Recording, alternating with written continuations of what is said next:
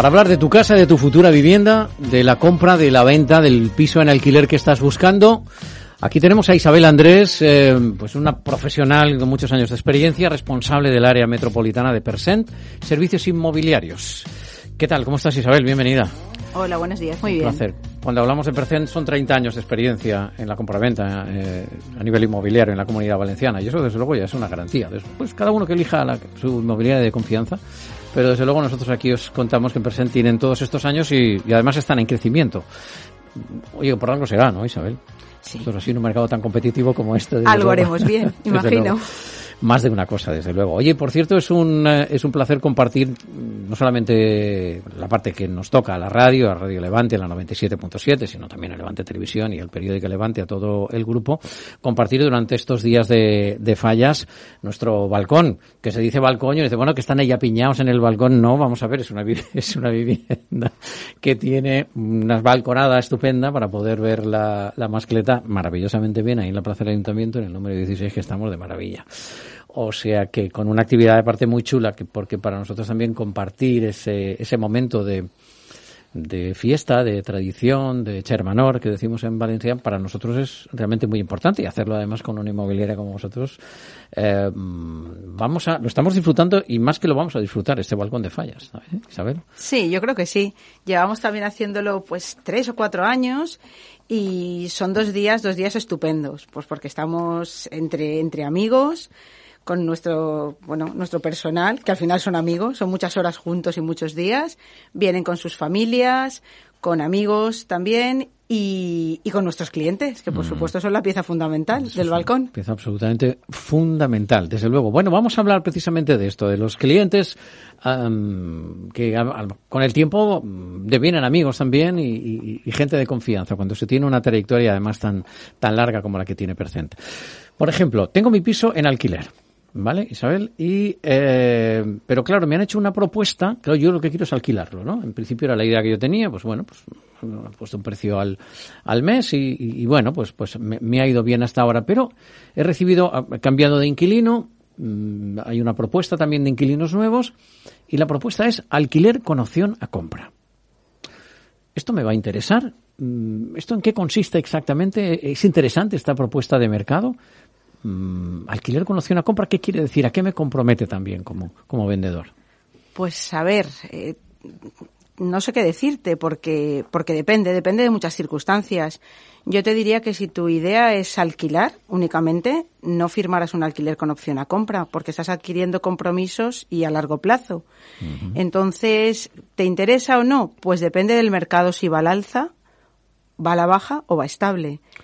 Claro, Sería si mejor idea para, para alguien que tiene el piso en venta, que, bueno, pues las circunstancias del mercado, por lo que sea, bueno, pues no está del todo conforme con las ofertas que le han llegado y dice, bueno, pues a lo mejor mm, esta opción de alquiler con opción a compra para hacerlo más adelante puede ser una buena, más interesante para aquel propietario que eh, cuyo objetivo es la venta más que cuyo objetivo es el alquiler, vendría a ser así.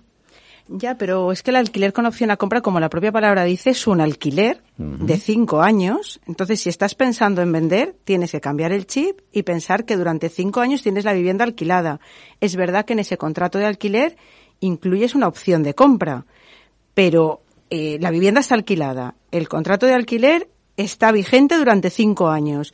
Te podrán ejercer la opción de compra o no pero durante cinco años estás en régimen de alquiler. Entonces, si tu, tu idea no es alquilar, es vender, pues, pues es que la gente hay veces que confunde un poco los términos. Realmente es un contrato de alquiler puro y duro, de vivienda habitual.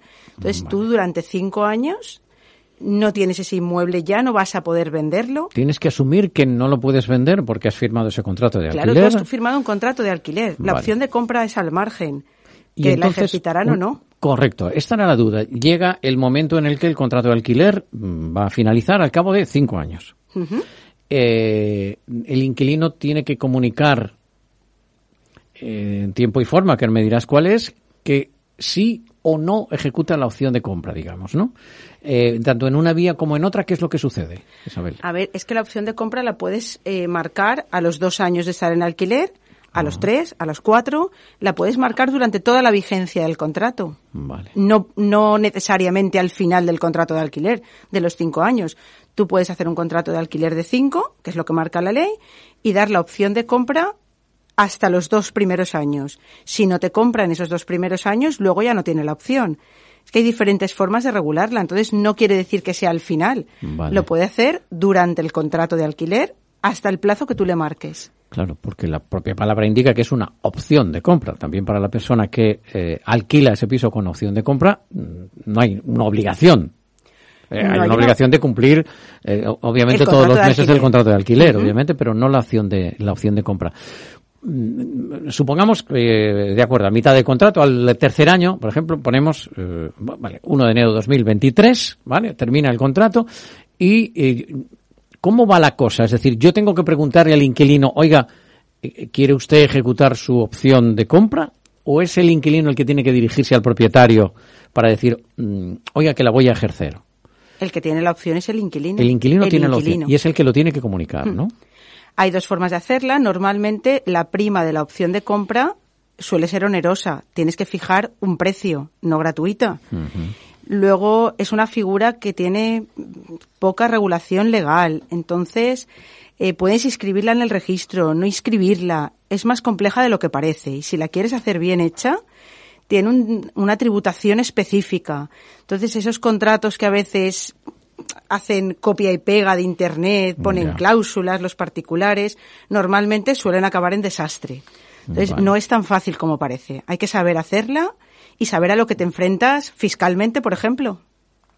Porque ¿cuál sería la carga fiscal, digamos? Porque mm, has puesto, digamos, el acento en esta cuestión de la fiscalidad. A ver, si, si pactas una prima de la opción, la prima tributa. Tributa en la propia prima y tributa cuando luego ejerces la compraventa también. Con lo cual hay que tener eso claro. Eh, hay que ver también si las cuotas del alquiler van a cuenta del precio en su totalidad o una parte en régimen de alquiler y otra parte a cuenta del precio final. Descontaría, digamos, parte del alquiler en este caso el precio claro, final. dependiendo de eso, tributa de una manera o tributa de otra. Todo eso hay que, que saberlo si uno lo quiere hacer bien. Y luego, si quieres estar seguro, si la persona, el inquilino, ha dado una parte importante de dinero, ha entregado una cantidad importante a cuenta, pues si quieres seguridad jurídica frente a terceros, hay que inscribirlo en el registro de la propiedad. Eso conlleva gastos notariales y gastos registrales, que hay que pagar en, la, en la opción de compra y hay que volver a pagar cuando haces la compra-venta. Se duplica, digamos, entonces en este caso la, las operaciones burocráticas, digamos. ¿no? Vas al registro dos veces si la quieres inscribir. Para ir al registro de la propiedad hay que pasar previamente por el notario, con lo cual, claro, pagas entonces, dos veces. Isabel, ¿para qué perfil de personas aconsejarías esta, esta opción de, alquiler con opción a, compra. Digamos, el por la parte, nos ponemos en la parte del inquilino, si te parece, y en la parte del propietario. ¿Para qué perfil de inquilinos sería aconsejable? Tal vez personas jóvenes que no pueden, o parejas jóvenes, que no pueden acceder, digamos, de primeras a la compra de la vivienda.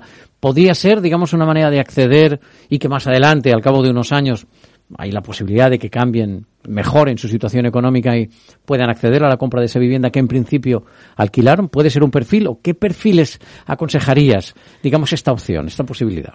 Yo lo suelo desaconsejar. Lo veo más a nivel, pues, locales comerciales, inversiones de locales, pero como vivienda habitual, yo lo desaconsejo, porque al final, si no lo inscribes, durante tres, cuatro, cinco años, eh, ese propietario puede ocurrirle cualquier cosa, desde una herencia, desde un divorcio, desde un si no está inscrito en el registro, el derecho que tiene el inquilino está en el aire también. Entonces no garantiza nada. Si vas a inscribir, al final incurres en unos gastos importantes. Entonces no es una figura que yo aconseje, es verdad que a veces la hemos hecho, pero, pero tienen que conocer las dos partes bien a lo que se enfrentan, porque no es tan sencillo como la gente pues lo comenta. Ah, luego pueden surgir muchos problemas durante el proceso. De alguna manera, el inquilino también podría perder la opción de compra en algunos, en algunas circunstancias, digamos. Claro, yo ahora como inquilino he dado 10.000 euros a cuenta y ese propietario pues se divorcia, por ejemplo, ¿vale? O, o decide que hay otra persona que le paga más dinero realmente no tienes ninguna seguridad jurídica frente a terceros si no has ido al registro de la propiedad a inscribirla. Por tanto, es fundamental inscribir el. Si das una cantidad de dinero importante, sí, yo lo, lo aconsejaría, desde luego.